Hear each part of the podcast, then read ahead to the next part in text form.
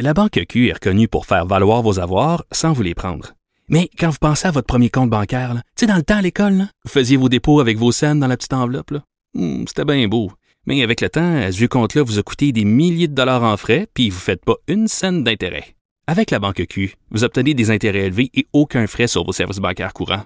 Autrement dit, ça fait pas mal plus de scènes dans votre enveloppe, ça. Banque Q. Faites valoir vos avoirs.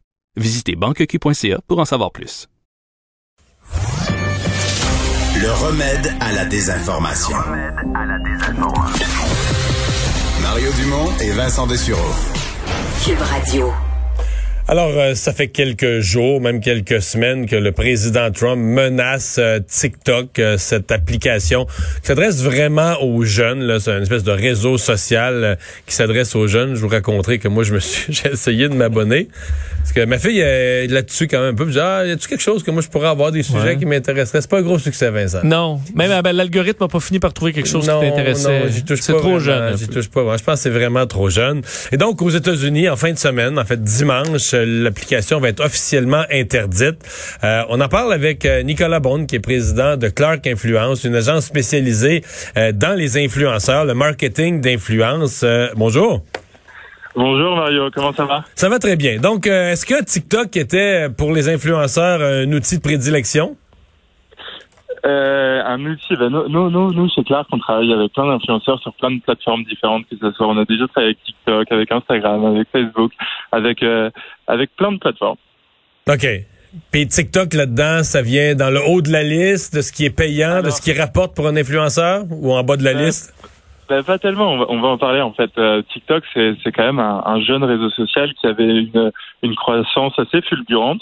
En quelques années, euh, TikTok est arrivé sur le marché.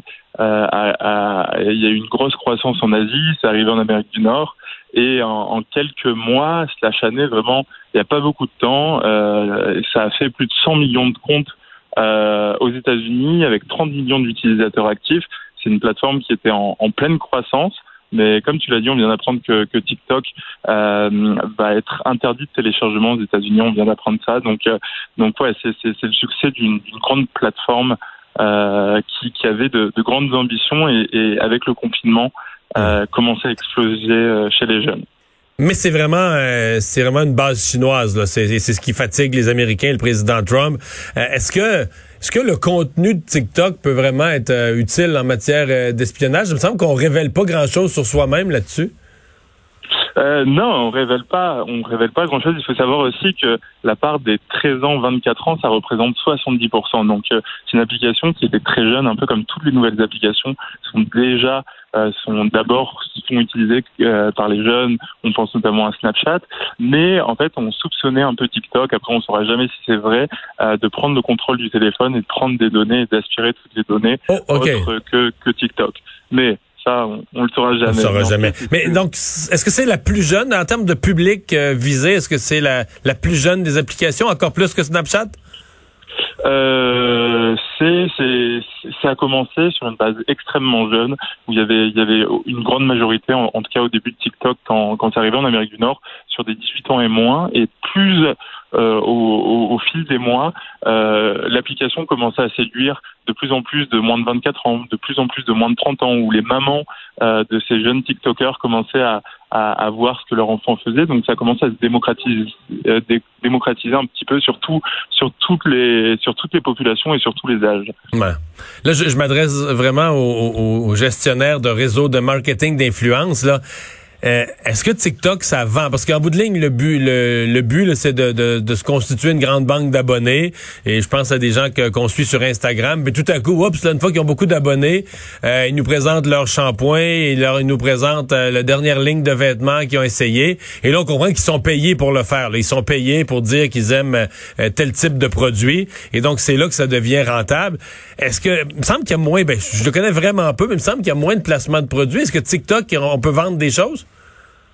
Euh, oui, ça- ben, les placements de produits commençaient à arriver de plus en plus sur TikTok. Et c'est sûr que vu que c'est une jeune application, il y a beaucoup de marketeurs euh, étaient encore un peu réticents vu qu'ils ne voulaient pas forcément faire la promotion de produits quand tu sais que, que la majorité c'est des jeunes. Mais les placements de produits commençaient à arriver de plus en plus. Et ça s'installait, là. Euh, Ça s'est installé, ça s'est installé. Après, pour te dire qu'il y a vraiment, est-ce qu'il y a vraiment des gens au Canada, aux États-Unis qui vivaient de TikTok, il y en a très très peu comparé à d'autres plateformes comme Instagram, Facebook qui qui ont plus de, de maturité. Euh, mais ça commence à s'installer. Il y a des agences qui spécialisaient vraiment sur ce média social-là, euh, mais ça commençait à arriver. C'était encore le tout début de la croissance de TikTok en, en termes de partenariat. Mhm. Donc, ben, la première, c'est quoi? Pour, pour gagner sa vie, la première, c'est Instagram aujourd'hui? Ben, souvent, en fait, on va avoir des, personnes qui vont avoir, euh, qui vont avoir plusieurs plateformes. Mais les, plateformes les plus connues où, il y a des partenariats rémunérés, ça va être YouTube, ça va être Facebook et ça va être Instagram. C'est ces trois plateformes-là euh, qui concentrent la majorité de l'audience des influenceurs et qui regroupent beaucoup, beaucoup de personnes. Mais avez-vous vu euh, une, une, une baisse au niveau, on va dire, dans je pense, votre milieu, le reach, là, donc à quel point les, les messages, les interactions se font avec les, les abonnés? Euh, ceux qui sont sur Instagram, YouTube, vous disiez Facebook, est-ce qu'on on, on voit qu'il y a une, une partie du, du public très réseaux so- sociaux qui s'est qui s'est déplacé vers euh, TikTok? Est-ce que vous le sentez, ça?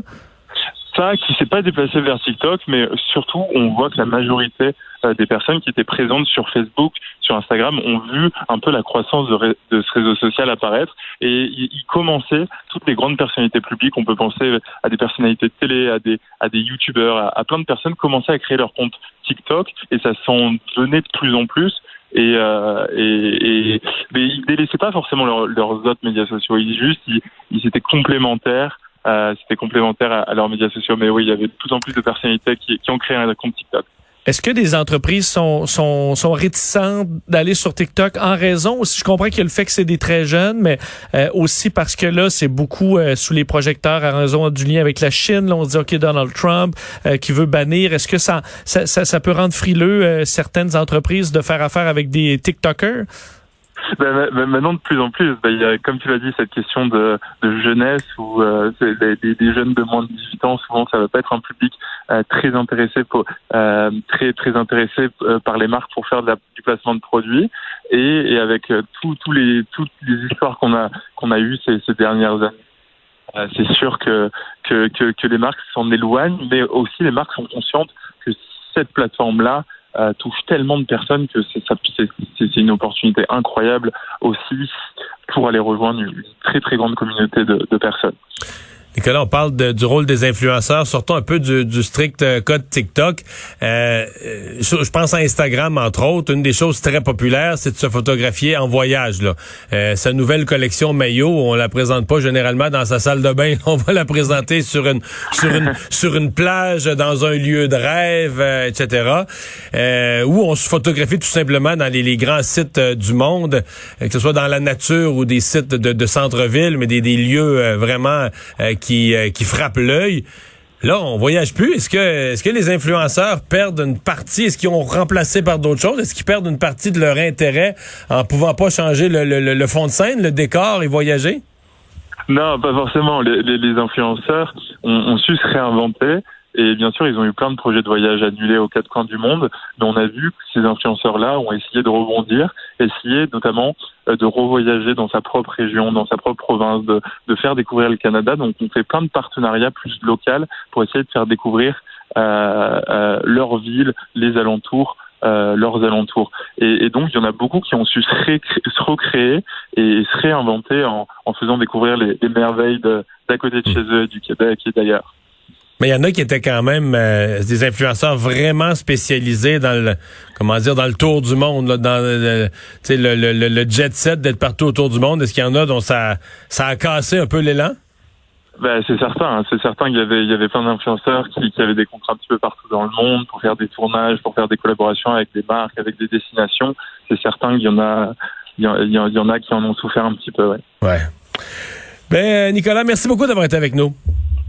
Ben, Au revoir. plaisir. Nicolas Bonne, président de Clark Influence, agence spécialisée dans le- les influenceurs, le marketing d'influence.